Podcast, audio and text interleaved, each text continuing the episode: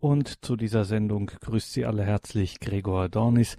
Schön, dass Sie jetzt alle hier eingeschaltet haben, mit dabei sind, wenn wir das päpstliche nachsynodale Schreiben Amoris Laetitia von Papst Franziskus betrachten. Die Freude der Liebe, die in den Familien gelebt wird, ist auch die Freude der Kirche. Das der erste Satz dieses Schreibens und zugleich drückt es aus, was genau hinter diesem Schreiben steht. Darüber haben wir hier in einigen Sendungen äh, mit Pfarrer Dr. Christian Schulz schon gesprochen, dieses Schreiben näher betrachtet in all seiner Tiefe und in all seiner Ausführlichkeit. Eine große Betrachtung eben der Freude, der Liebe, die in den Familien gelebt wird und die zugleich die Freude der Kirche ist. Darum geht's auch heute Abend. Wir schauen in das achte und neunte Kapitel dieses Schreibens und wir freuen uns, dass sich auch heute Abend wieder Pfarrer Dr. Christian Schulz aus Hanbach in der Oberpfalz die Zeit genommen hat. Für uns diese Stunde Rede und Antwort steht. Der Mann kennt sich in diesen Fragen Ehe und Familie wirklich bestens aus. Das ist sein Thema. Wir haben ihn heute telefonisch in Berlin zugeschaltet. Grüße Gott und guten Abend, Pfarrer Schulz. Ja, ich darf Sie auch ganz herzlich grüßen, Herr Dornis, und äh, mit Ihnen gemeinsam auch alle Zuhörerinnen und Zuhörer. Vielen herzlichen Dank auch für die Gelegenheit, weiter über dieses wichtige Thema sprechen zu können. Bevor wir heute dann, Pfarrer Schulz, auf dieses achte und dann auch das Abschlusskapitel, das neunte, schauen, lassen Sie uns noch mal einen kurzen Rückblick werfen. Dieses Schreiben an Maurice Letizia, ich habe es angedeutet, das spannt schon einen sehr weiten Bogen um dieses Thema Familie, ähm, da geht es nicht nur um Ehe, da geht es wirklich um Familie im breitesten Sinn. Was haben wir da schon so alles für Aspekte hier in dieser Sendung betrachtet? Muss jetzt nicht vollständig sein, aber nur um so ein bisschen Gefühl, Intuition dafür zu kriegen, was so alles da drin steckt in Amoris Laetitia. Ja, also grundlegend erst einmal das äh, positive Darlegen äh, eines auch biblischen Verständnisses von Ehe und Familie, Anknüpfungspunkte insbesondere beim Schöpfungsberichten der Genesis, aber dann auch bis über die Psalmen ins Neue Testament hineingehend äh, die Würdigung der Familie durch Jesus selber, nicht nur in seinem Handel, seiner Stellung zur Ehe selber, sondern insbesondere natürlich auch dadurch, dass er in eine Familie hineingekommen, hineingeboren ist, also selber Glied einer Familie war äh, in seiner äh, des Sohnes Menschwerdung. Wir haben äh, dann vor allen Dingen auch ähm, charakterisiert, in welchen vielfältigen Schwierigkeiten sich Ehe und Familie auch in aller regionalen Unterschiedlichkeit in der Welt äh, befinden kann.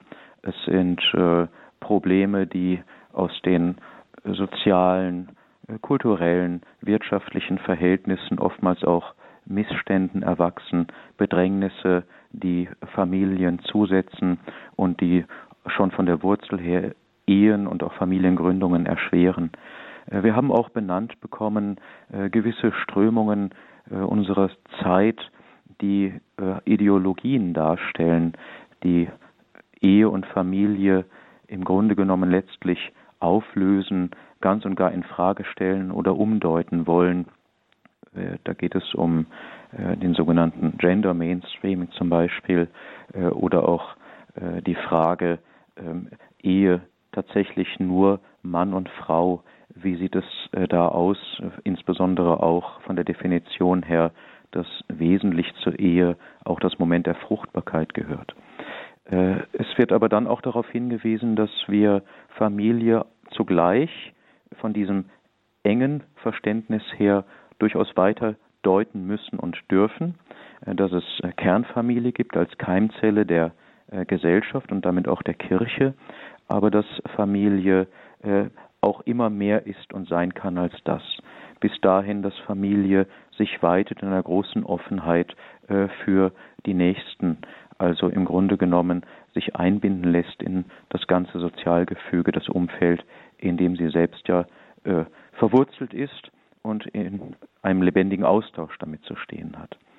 Ähm, es ist äh, vom äh, Ehesakrament gehandelt worden, um das noch einmal zu vergegenwärtigen, auch die beständige Lehre der Kirche zur Sakramentalität und damit auch zur Unauflöslichkeit der Ehe äh, und damit verbunden auch noch einmal in Erinnerung gerufen worden, dass jene Aspekte, die mit der Fruchtbarkeit, der gelebten Geschlechtlichkeit in der Ehe weiter natürlich Geltung haben. Hierzu wurde auch im Gang des Textes immer wieder auf einschlägige vorherige, frühere Lehramtsdokumente verwiesen. Äh, immer wieder begegnet uns auch in Zitaten äh, Hinweis auf familiares Consortio, auf äh, Humani Vitae an den entsprechenden Stellen, wo diese Thematiken behandelt werden. Und es ist dann auch in einem eher meditativen Teil, das ist sogar vor einigen anderen Aspekten, die ich gerade schon genannt hatte, die Liebe selber betrachtet worden. Ähm, Leitfaden ist da äh, der Begriff der Liebe im Hohelied äh, äh, aus dem Neuen Testament, was uns da begegnet. Und im Grunde genommen wird hier deutlich gemacht, welche Grundhaltung in der menschlichen Begegnung im Miteinander zwischen Mann und Frau, den Ehepartnern, aber überhaupt zwischen allen Gliedern einer Familie zu herrschen haben, damit äh, es im auch geistig-geistlichen Sinne wirklich ein fruchtbares Miteinander ist. Geduld und äh, Beharrlichkeit, ähm, nicht nachtragend zu sein, dem anderen wohlmeinend zu begegnen und all diese Aspekte sind dort behandelt worden.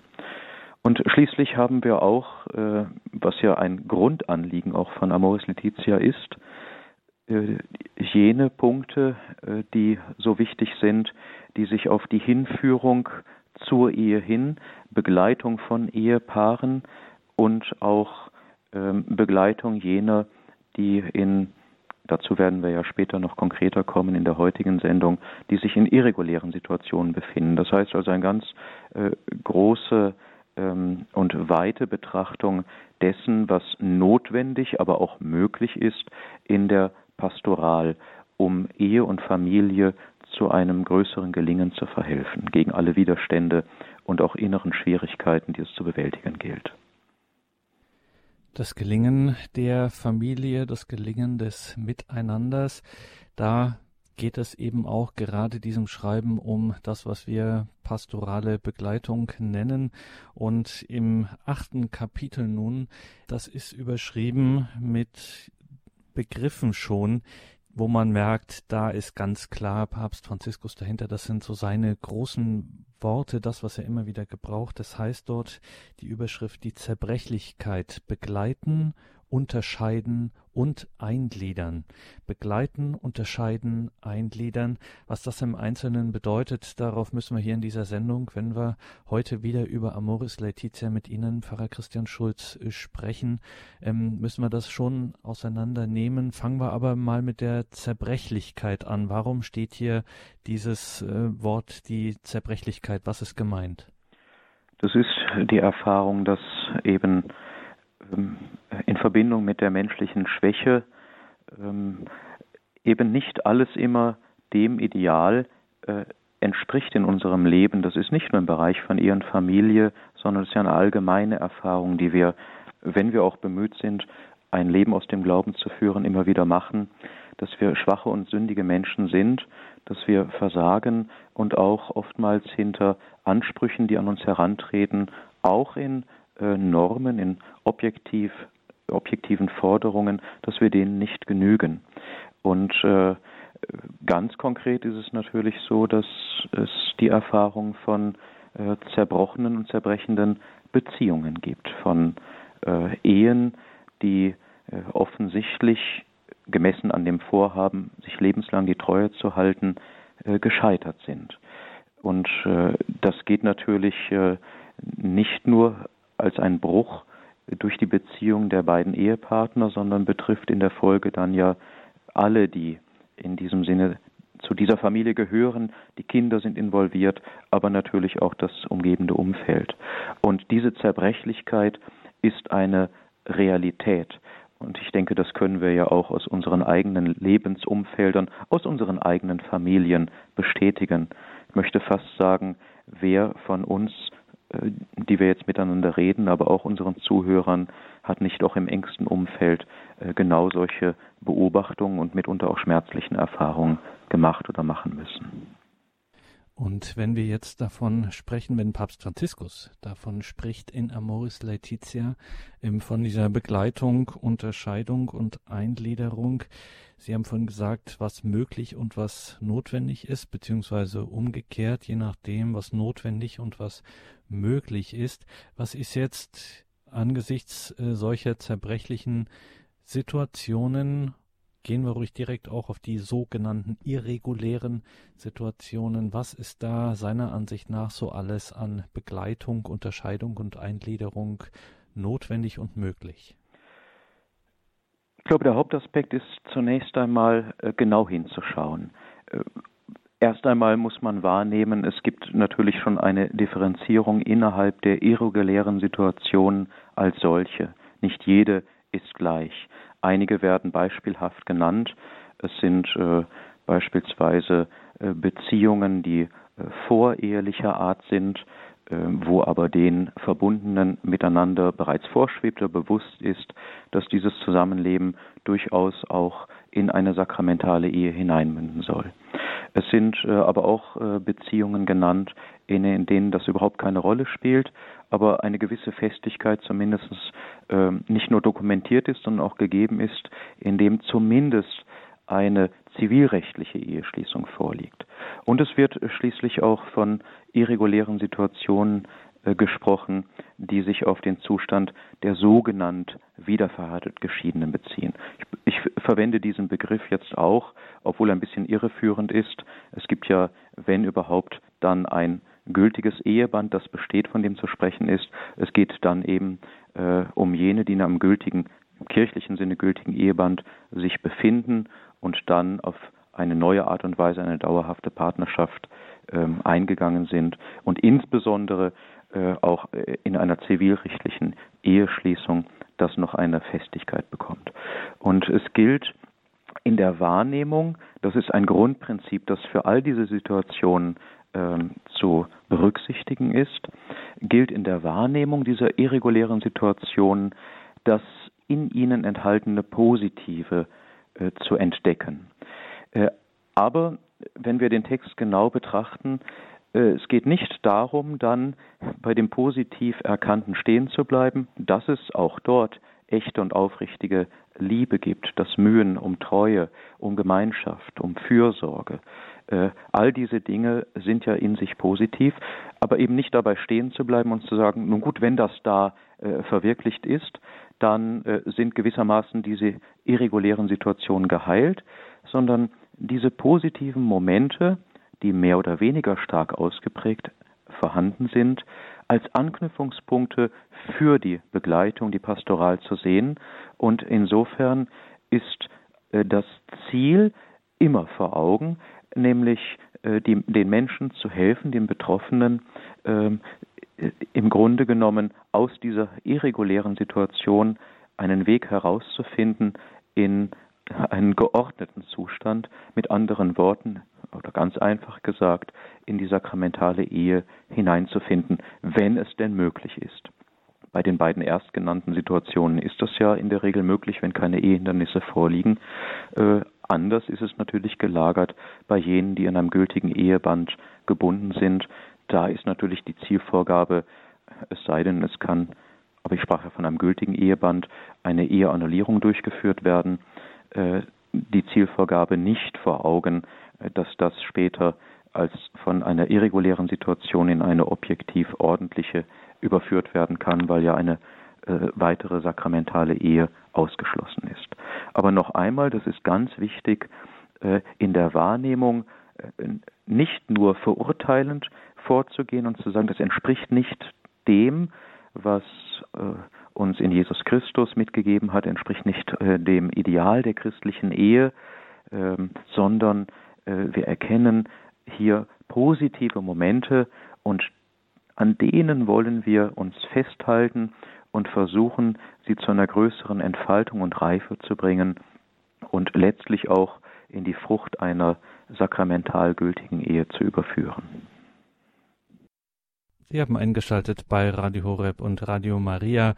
Wir sprechen über Amoris Laetitia, das nachsynodale Schreiben von Papst Franziskus. Es geht um die Freude der Liebe, die in den Familien gelebt wird, zugleich die Freude der Kirche und dazu sind wir hier wieder im Gespräch mit Pfarrer Dr. Christian Schulz und heute geht's eben um das berühmte achte Kapitel in diesem Schreiben, wo es darum geht, die Zerbrechlichkeit der Familien begleiten, unterscheiden und eingliedern.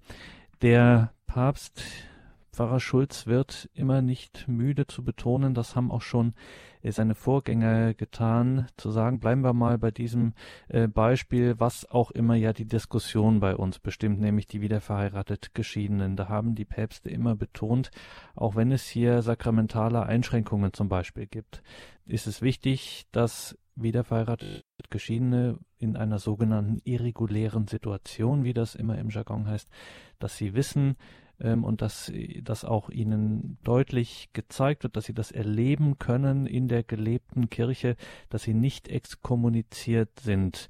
Warum war das oder ist das den Päpsten immer so wichtig, das zu betonen? Warum muss man das einfach so laut und deutlich sagen? Exkommunikation als solche durchaus von ihrer Bedeutsamkeit dazu führen kann, dass die Betroffenen sich ganz und gar getrennt fühlen von der Kirche. Eine tatsächliche Trennung im tiefen Sinne kann es nicht geben. Das Band durch die Taufe ist und bleibt ja bestehen. Aber äh, es wäre ja in sich ein Widerspruch, wenn man eine Exkommunikation, also einen gewissermaßen Ausschluss aus der Gemeinschaft äh, aussprechen würde und zugleich die Tendenz hat, äh, eben gerade diese Betroffenen äh, in das Leben der Kirche, soweit es eben Möglichkeiten gibt, zu integrieren und ihnen auch die Mittel an die Hand zu geben, die die Kirche ihnen zu bieten hat, um gerade auch in diesen irregulären Situationen äh, unter diesen Umständen ganz konkret das Christsein zu leben und äh, in dem Sinne auch weiter Anknüpfungspunkte für die Gnade aufrechtzuerhalten. Äh, es geht also im Grunde genommen darum, niemanden alleine stehen zu lassen. Äh, und deshalb ganz deutlich, Papst Franziskus weist darauf hin, und das ist ja auch ganz richtig, sie sind nicht exkommuniziert, aber sie sollen auch nicht das Gefühl haben, exkommuniziert zu sein. Ähm, ich möchte noch einmal im Rückgriff auf die Unterscheidung der irregulären Situationen auch darauf hinweisen, dass es nicht nur um in der Art verschiedene irreguläre Situationen geht, äh, die wir genau betrachten müssen, sondern dass es auch innerhalb bestimmter Arten der irregulären Situation, nehmen wir die wiederverheiratet Geschiedenen eben auch wieder heraus, als Beispiel äh, gilt ebenso dort wiederum genauer hinzuschauen und zu erkennen, was hat zum Beispiel zum Auseinandergehen äh, oder zum Weggehen aus dem vorherigen und immer noch gültigen Eheband geführt, also zur Trennung der wirklichen Ehepartner. Äh, was sind da die Umstände gewesen? Äh, wo liegt auch gegebenenfalls äh, Schuldhaftigkeit auf welcher Seite vor? Äh, dann ist die Frage zu stellen, welche Motive haben jetzt in eine neue irreguläre Verbindung hineingeführt? Gibt es gar, das hat ja Familiaris Consortio Johannes Paul II. ja auch schon darauf hingewiesen, gibt es gar aus einer neuen Partnerschaft äh, Kinder für die Verantwortung zu übernehmen ist. All diese ähm, wirklich konkret und auch immer sehr differenziert zu bewertenden Lebenssituationen sind natürlich mit zu berücksichtigen, wenn wir äh, versuchen, auf einem gewissen Weg die Betroffenen zu begleiten, aber auch einzuschätzen, was die echten Bedrängnisse sind, die ihnen zusetzen. Das ist eben äh, ganz, ganz zentral, genau hinzuschauen und auch den Einzelfall wahrzunehmen. Und darüber sprechen wir hier in dieser Sendung, wie wir das aus der Sicht von Amoris Laetitia, dem nachsynodalen Schreiben von Papst Franziskus, zu sehen, zu interpretieren haben. Pfarrer Schulz, jetzt haben Sie davon gesprochen, dass man eben diese Situationen konkret unterscheiden muss und gerade auch fragen muss nach Schuld, nach wie sind äh, irreguläre Situationen zustande gekommen. Und jetzt nehmen wir mal das am häufigsten genommene Beispiel, was dann auch tatsächlich ähm, immer für die meisten Diskussionen sorgt. Die Kirche kann da durchaus ziemlich hart in ihrem Urteil sein. Sie kann nämlich sagen, auch wenn subjektiv im Grunde so gut wie keine Schuld vorliegt, ähm, also das Stichwort, jemand wird aus der Ehe heraus verlassen. Möglichst, am besten noch ähm, möglichst hart und möglichst demütigend. Also das schwächste Glied in der Kette. Ähm, eine, sagen wir, junge Frau, Anfang äh, 20, hat ihr Leben noch vor sich, ähm, hat eine gültige Ehe geschlossen, ähm, die ist unauflöslich mittlerweile, wird verlassen und soll jetzt für den Rest ihres Lebens äh, allein bleiben. Das ist schon, das ist schon eine harte Sache. Wieso ist eine Kirche an der Stelle Stelle so unerbittlich so hart? Es geht um das, was das Ehesakrament wesentlich ausmacht und das ist eben auch als ein ganz zentraler Aspekt die absolute Unauflöslichkeit der Ehe. Und das Problem ist ja nicht so sehr das Auseinandergehen. Es gibt Situationen, in denen es nicht nur äh, eine Möglichkeit ist, sondern sogar geboten scheint, äh, dass die Ehepartner äh, getrennt voneinander leben, sondern es geht ja dann auch im zweiten Gang um die Frage einer neuen Verbindung, die man eingeht. Das ist ja zwar in einem Zusammenhang miteinander stehend, aber es sind doch zwei Aspekte, die wir auch wieder getrennt betrachten müssen. Die Problematik fängt ja nicht bei der eigentlichen Trennung an, ähm, sondern fängt an, sobald eine neue Beziehung eingegangen wird. Und da müssen wir sagen, wenn diese neue Beziehung, äh, das ist gewissermaßen eine äh, etwas pointiert, aber der zentrale Aspekt, der in der kirchlichen Tradition immer als der wesentliche Aspekt für die Materie des Ehebruchs qualifiziert wird. Also wenn in dieser ähm, dauerhaften Beziehung geschlechtliche Aktivität stattfindet, die an und für sich nach der kirchlichen Lehre nur dem der Ehe vorbehalten ist, dann haben wir es mit Ehebruch zu tun. Und äh, das hat ein solches Gewicht, dass äh, gesagt werden muss, dass das bestimmte Folgen hat. Äh, insbesondere geht es da nicht nur um äh, die Frage der persönlichen Schuldhaftigkeit und auch die Konsequenzen, die man da zu tragen hat, sondern insbesondere auch um die Frage des öffentlichen Raums, äh, in innerhalb der Kirche sagen wir einmal, der Wahrnehmung und die Frage, wie wird die Unauflöslichkeit, wie wird das Ehesakrament als Ganzes auch geschützt vor einer Nivellierung, also wie wird es vor einer Abwertung bewahrt und äh, die zum Beispiel die Verweigerung des Kommunionempfangs für Menschen, die sich in dieser Situation befinden, ist letztlich auch in diesem Sinne zu verstehen und motiviert. Äh, was Sie gesagt haben, trifft ohne Zweifel zu. Es ist hart. Ja. Äh, deshalb braucht es auch Begleitung darin. Aber es ist nicht unmöglich. Auch die aus der gültigen Ehe folgenden Konsequenzen in Übereinstimmung mit der Kirchenlehre, kirchlichen Lehre auf sich zu nehmen. Es ist nicht unmöglich. Also kann man sagen, das ist so der Punkt, wo das, was man manchmal so leicht dahin sagt, die Kirche ist die Mutter und die Hüterin und äh, Priester und Bischöfe sind Hirten ähm, und wir sind eine Familie Gottes und Kinder der Kirche und alles das. Ähm, hier muss ich das dann wirklich äh, bewähren. Hier hört das auf, so eine schöne Sonntagsrede zu sein, sondern ganz echtes Leben. Ja. Es ist auch ganz äh, klar bei allem, was über Amoris Laetitia äh, diskutiert wird, insbesondere was jetzt konkret den Kommunionempfang für äh, sogenannt äh, wiederverheiratet Geschiedene anbelangt, äh, ganz klar, äh, dass hier an keiner einzigen Stelle die Unauflöslichkeit der Ehe in Frage gestellt wird. Äh, sie wird unterstrichen, hervorgehoben und es wird an einigen Stellen ganz deutlich darauf hingewiesen, dass es an dieser stehenden Forderung keine Möglichkeit des Abstrichs gibt und dass auch ähm, es da keinen Kompromiss gibt. Das bedeutet also äh, etwa die Frage nach einer möglichen Zweitehe oder so etwas, die auch sakramental sein könnte, trotz eines vorgängig bestehenden gültigen Ehebandes, äh, wird gar nicht erst äh, in Betracht gezogen. Das ist mal ganz wichtig. Äh, deshalb wird tatsächlich auch davon gesprochen, dass äh, wiederverheiratet Geschiedene auch nach der Beurteilung von Amoris Laetitia in einem zumindest objektiven Zustand äh, der Sünde sich befinden. Das heißt also, der Sachverhalt, der objektiv gegeben ist, kann von der Materie, mitunter auch von den Umständen, als sündhaft äh, qualifiziert werden, so wie das die Tradition bisher eben auch gemacht hat. Aber mhm. es wird dann der Aspekt des Subjektiven ins Spiel gebracht. Und äh, im Grunde genommen entbrennt hier die Diskussion, äh, wie das möglich ist, in Einklang zu bringen und äh, überhaupt, ob das so in dieser Weise möglich ist. Und jetzt müssen wir unbedingt unsere Anrufer in die Sendung nehmen. Eine Frau, die anonym bleiben möchte, wartet schon eine geraume Zeit. Jetzt haben wir sie aber auf Sendung. Grüße Gott, guten Abend. Jetzt sind Sie dran. Guten Abend.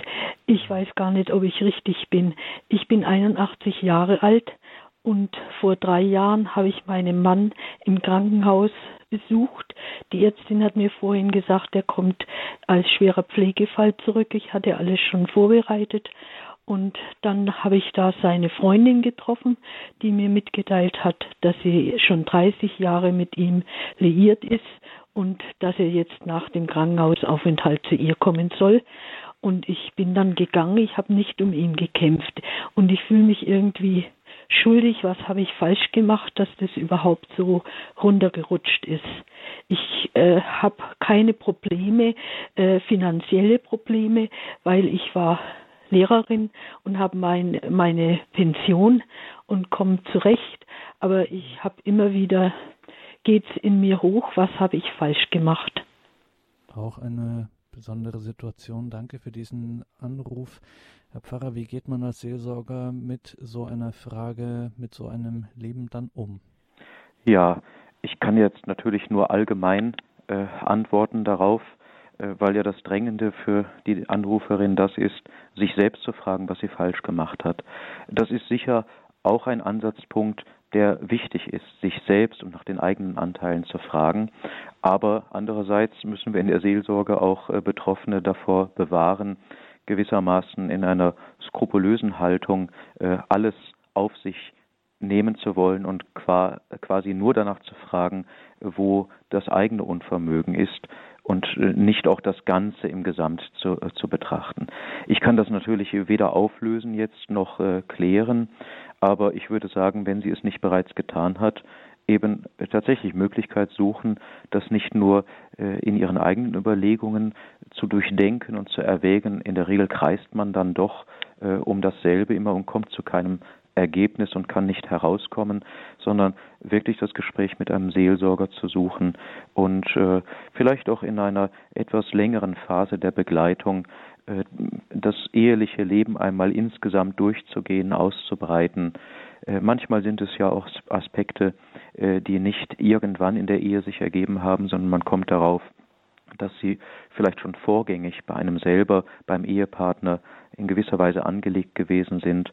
Und ich denke, eine Aufarbeitung, sofern das möglich ist, auch wenn nur einer der Beteiligten eben daran arbeitet, ähm, wäre sicher sinnvoll. Und hier muss man ganz äh, deutlich sagen, ganz offensiv auch die Unterstützung des Seelsorgers vor Ort suchen.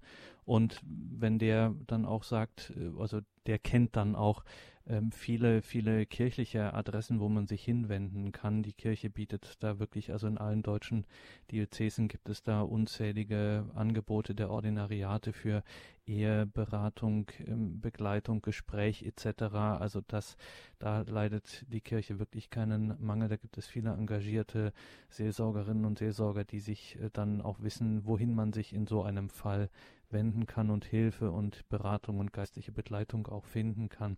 Danke für Ihren Anruf. Alles Gute. Und jetzt müssen wir zur Frau Dold. Die wartet auch schon eine ganze Weile in der Leitung, aber jetzt sind Sie dran. Guten Abend, grüß Gott. Ja, grüß Gott. Also das ist ja eine ganz vielschichtige Angelegenheit. Ich aber, ich stamme, wir sind eine gut katholische, schon lang bestehende Ehe. Ich habe selber elf Enkel, die alle Freunde oder Freundinnen haben. Wenn das Thema Eheschließung zur Sprache kommt, da wird also, wenn ich äh, auf die sakramentale Seite tendiere, da spüre ich, dass da, das ist keine Ablehnung, sondern das ist eine gewisse Unwissenheit. Ich bedauere, dass die pastorale Betreuung dieser Jungen, die da zusammenleben, oft sehr mangelhaft ist. Und vielleicht drücke ich mich falsch aus. Aber Sie wissen vielleicht, was ich meine. Man müsste diese jungen Menschen zusammennehmen und mit ihnen über die sakramentale Seite der Ehe sprechen.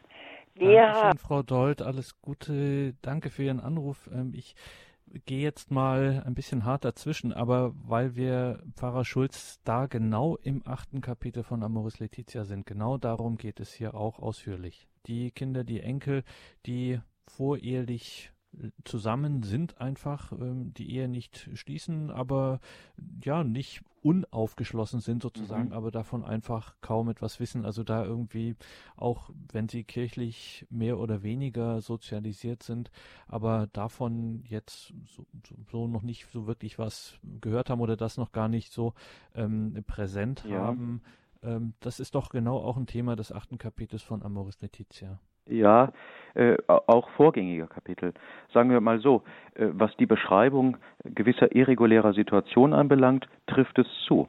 Aber ich habe aus äh, der äh, Meldung der Hörerin eher herausgehört, äh, dass sie auch danach fragt, woher kommt es denn, dass gerade äh, die jungen Menschen, die Heranwachsenden auch letztlich so wenig über die Sakramentalität der Ehe, die Bedeutung der Ehe, die, eheliche Liebe, wenn wir das umfassend sagen wollen, äh, wissen.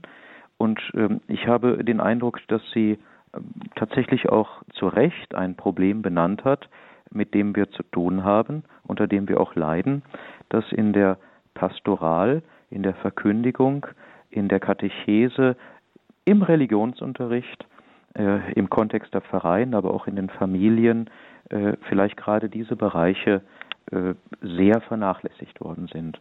Auch äh, die kirchliche Lehre darzulegen und den jungen Menschen nahezubringen. Also ich höre da auch einen Appell an unsere Verantwortung heraus und dieser Appell erfolgt ja in vorgängigen Kapiteln in Amoris Laetitia in ganz deutlicher Art und Weise, indem äh, Papst Franziskus nicht müde wird, äh, darauf hinzuweisen, wie wichtig äh, schon die Begleitung zur Ehe auf Ehe hin ist, und zwar äh, gesamt eingebettet, diese Aspekte in die Glaubenserziehung überhaupt. Und es fängt schon bei den Kindern an, geht über die Jugend bis ins junge Erwachsenenalter hinein.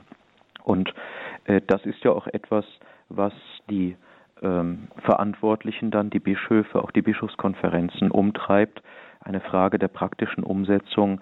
Wie kann man eigentlich Ansatzpunkte finden, das auch zu gewährleisten? Und ich glaube, da muss das ganze Feld der Pastoral auch ganz wesentlich auf die Aspekte von Ehe und Familie hin durchforstet werden, um zu schauen, wo gibt es da konkret und praktische Möglichkeiten. Wie das sich jetzt auszugestalten hat, die Dame sprach davon, Jugendliche zusammenzuführen und so. Äh, ich glaube, das müssen wir jetzt hier nicht entfalten. Äh, aber wir kommen nicht umhin, äh, so früh wie möglich anzusetzen. Äh, es gibt nämlich tatsächlich auch so etwas wie ja ein Unwissen um Dinge, für das eben nicht jene verantwortlich sind, die in solchen irregulären Situationen leben, sondern sie haben zu wenig nahegebracht bekommen, wo der Wert der Ehe liegt und vor allem auch zu wenig Hilfsmittel äh, an die Hand bekommen, diesem auch entgegenzustreben und entgegenzureifen. Es ist, denke ich, ein Gesamtgefüge. Aber es äh, kann auch nicht von der Hand gewiesen werden, dass viele auch der kirchlichen, der sakramentalen Ehe, auch unsere getauften Katholiken von sich aus gleichgültig bis ablehnend gegenüberstehen. Diese Haltung gibt es natürlich auch zu sagen, ich brauche das nicht, noch nicht einmal eine standesamtliche Eheschließung, um unsere Liebe und Partnerschaft zu dokumentieren. Also es gibt die ganze Palette von Ablehnung bis zu Unwissenheit, bis zu vielleicht positiv gegenüberstehen, aber nicht zurecht wissen. Also im Grunde ist alles ja äh, gegeben.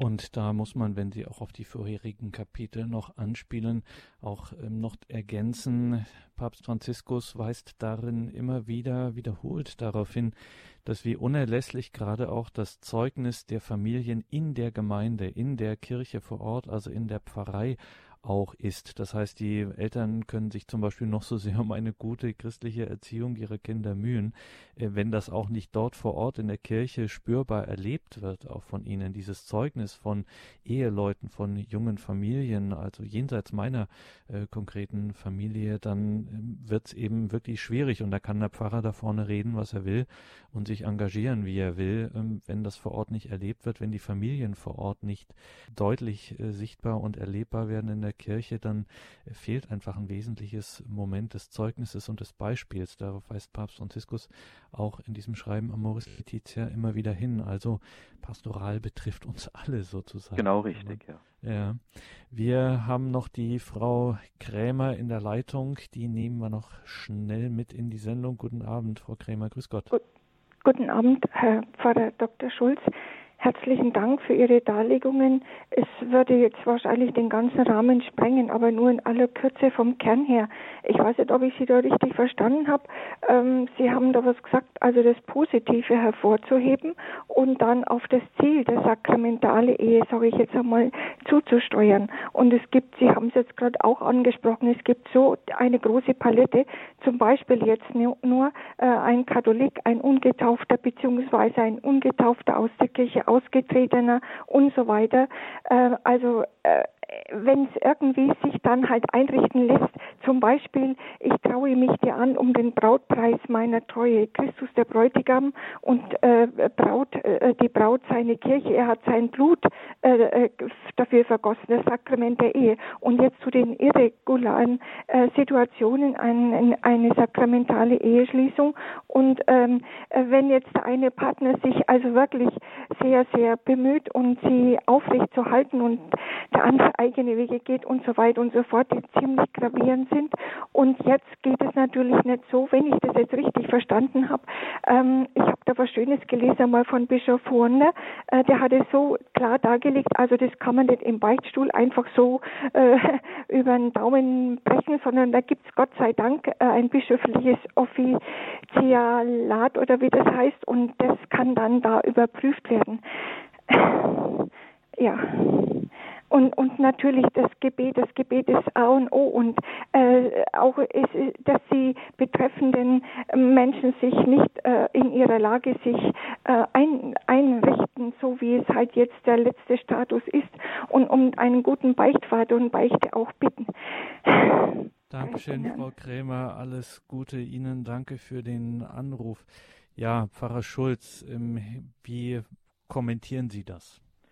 Äh, ich habe jetzt äh, den Aspekt der Überprüfung durchs Offizialat oder äh, Gericht nicht ganz herausgehört, was da konkret gemeint ist. Ich vermute, es geht aber um die Frage, ob nicht eventuell eine Eheannullierung anzudenken ist, oder? Ich denke, haben, äh, läuft es hinaus. Ja. Das wird ja immer äh, als erstes gesagt, dass dieses Instrument einfach viel zu selten, ähm, viel zu selten in Anspruch genommen wird, dass es bei den Ordinariaten, bei den Bischöfen gibt, dass man das wirklich überprüfen kann. Wie ist denn die Ehe zustande gekommen?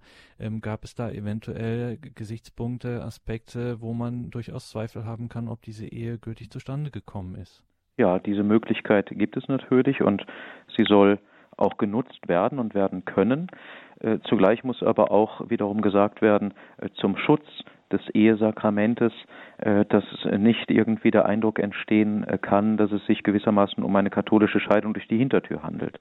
Es geht ganz konkret tatsächlich um die Frage, ob eine wirklich gültig geschlossene Ehe vorliegt. Und wenn es Gründe gibt, die ähm, also zum Zeitpunkt der Eheschließung vorgelegen sind, beziehungsweise vorher, äh, die zur Ungültigkeit geführt haben und es ist beweisbar und wird in einem Gerichtsverfahren, in einem weiteren Verfahren festgestellt, dann kann die Ehe rechtmäßig für ungültig erklärt werden und die Betroffenen sind dann entsprechend auch frei für ein weiteres oder überhaupt für ein dann gültiges Eheband.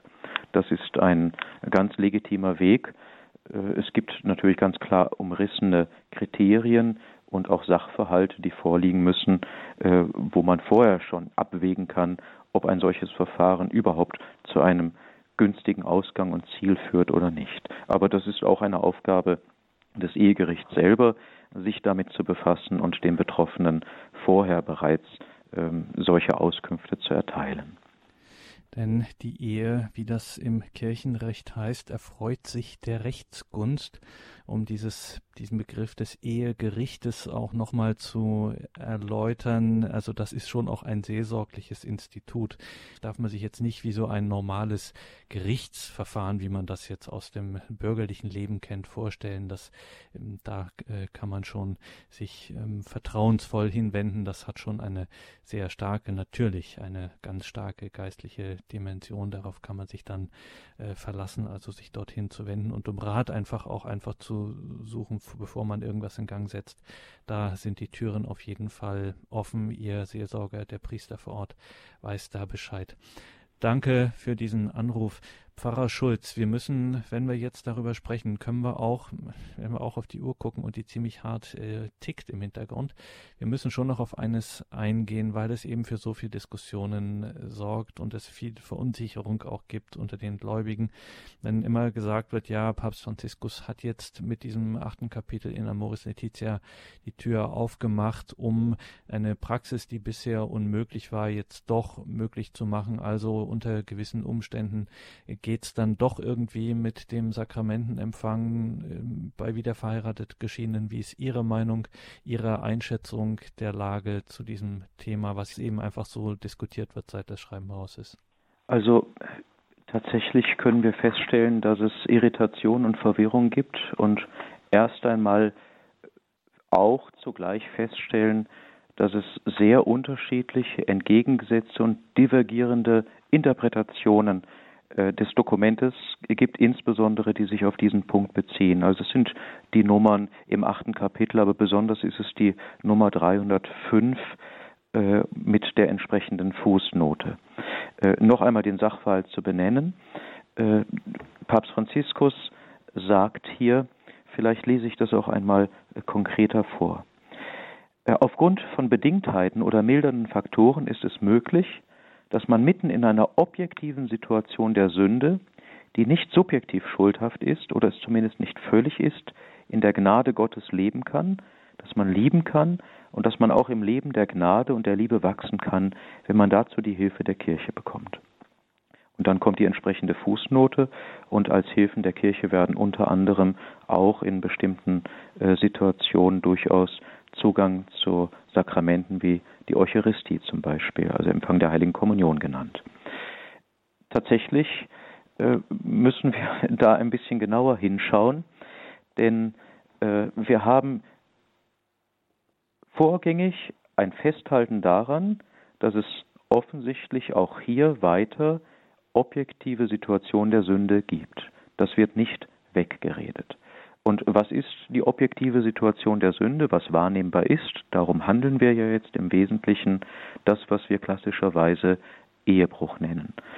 Ähm, das ist das Eingehen einer neuen Partnerschaft und Aufnahme auch geschlechtlicher Aktivitäten, die ansonsten der ehelichen Verbindung vorbehalten sind. Das ist die klassische Definition äh, des Ehebruchs.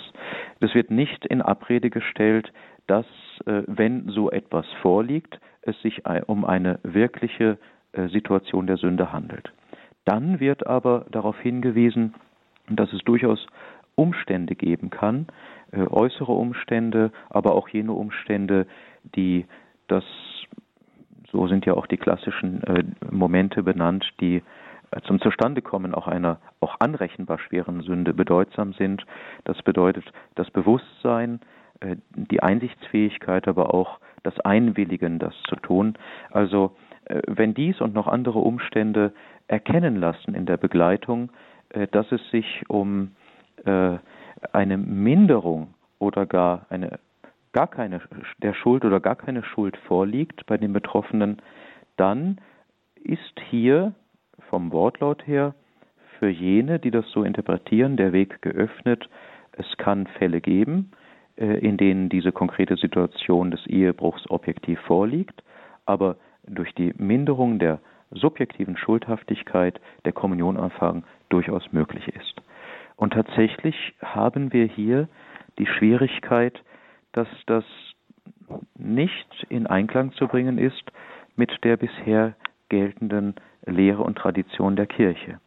Denn der Sachverhalt der, ähm, des Ehebruchs ist immer als ein in sich schweres Objekt betrachtet worden, eine in sich schwere Materie und damit eine in sich schwere Sünde, die von der Anrechenbarkeit auch verschieden zu gewichten ist. Aber das Problem, was wir hier noch in besonderer Weise haben, ist das, dass ja der Kommunionempfang nicht nur mit Blick auf die persönliche Schuld oder äh, je nachdem, wie groß sie sein mag, äh, des Betroffenen nicht gewährt wird, sondern eben auch unter dem Aspekt, wie ich das zuvor schon einmal sagte, deutlich zu machen, dass es um den Schutz des Ehesakramentes geht. Und es geht hierbei darum, dass äh, wir weiterhin von der Tradition her daran festhalten werden müssen, dass es sich bei einem solchen nach außen hin offenkundigen äh, Zusammenleben um ähm, ein hartnäckiges Verharren in schwerer Sünde geht. Und das zieht immer die Folge nach sich, wenn das öffentlich und hartnäckig ist, äh, dass der Kommunionempfang nicht möglich ist und auch dass zum Kommunionempfang nicht zuzulassen ist. Das betrifft im Übrigen vom Kirchenrecht her nicht nur die Materie des Ehebruchs, sondern bezieht sich auf jede Form der schweren Sünde, die in dieser Weise hartnäckig äh, gelebt wird und offenkundig ist. Das ist also kein Spezialfall. Vielleicht ist es auch eine Hilfe, äh, diese Weite äh, zu sehen, damit man das Ganze äh, nicht immer als eine äh, Fixierung und auch verhärtete äh, Umgangsweise nur mit den wiederverheirateten Geschiedenen betrachtet. Und hier haben wir eben tatsächlich die Schwierigkeit, dass die subjektive Anrechenbarkeit, das ist ja gewissermaßen auch der Bereich des Forum Internum, letztlich eine andere Ebene ist als das Forum Externum, wo im Grunde die entsprechenden Akte der Zulassung und Nichtzulassung eben auch angesiedelt sind.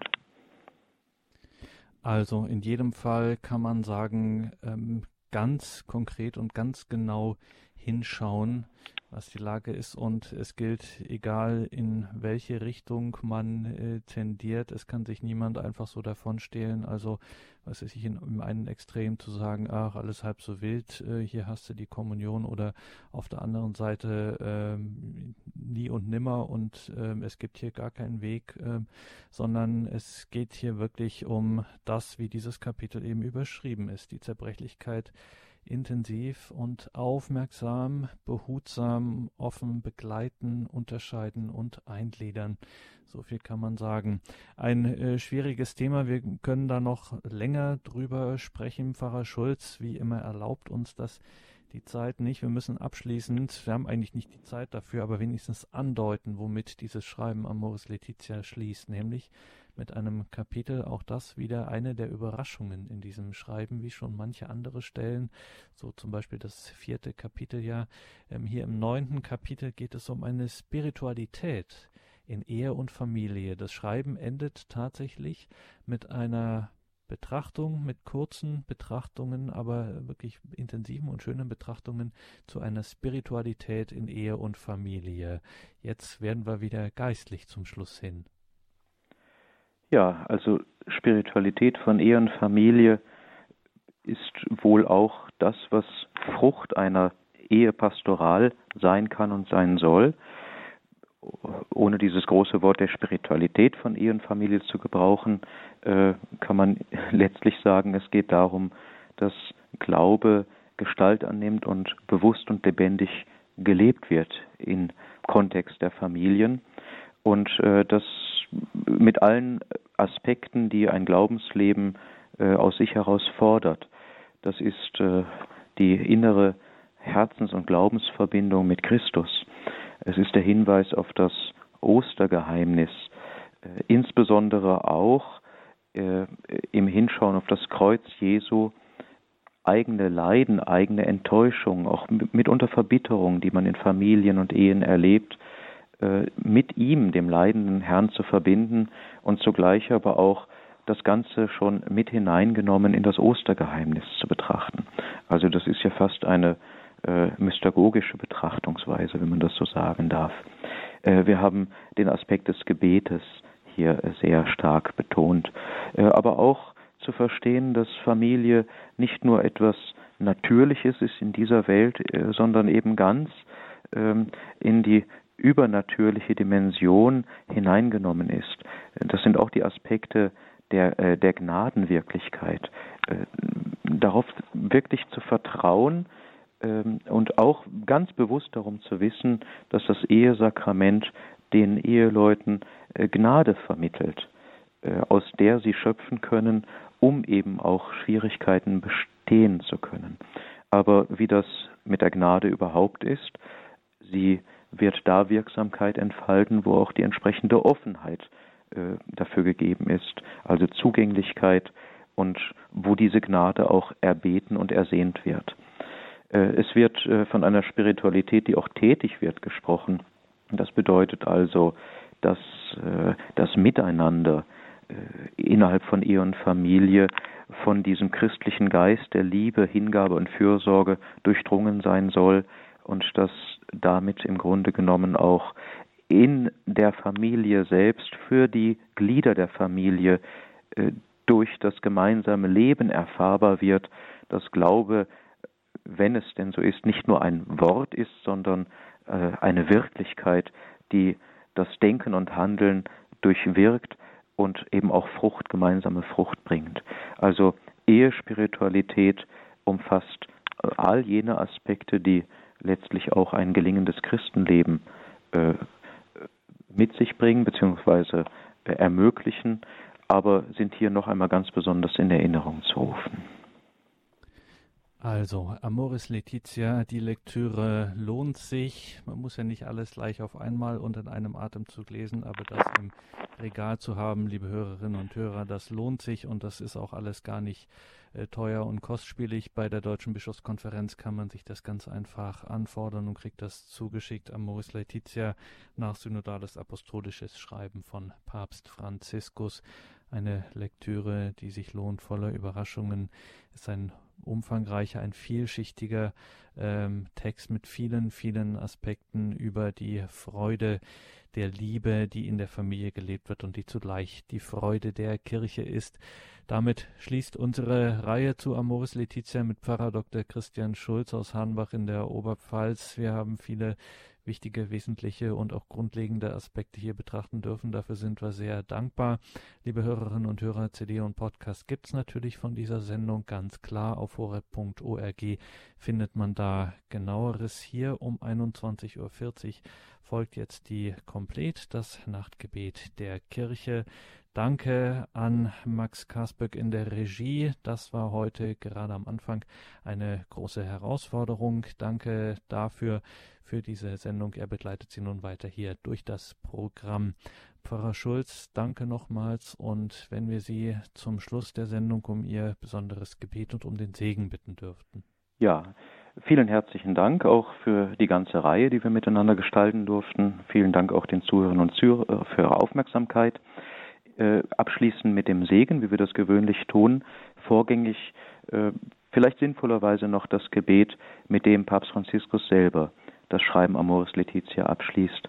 Und das wollen wir jetzt auch ganz innig für unsere Familien beten.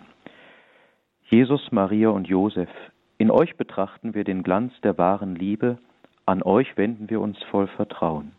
Heilige Familie von Nazareth, mache auch unsere Familien zu Orten innigen Miteinanders und zu Gemeinschaften des Gebetes, zu echten Schulen des Evangeliums und zu kleinen Hauskirchen.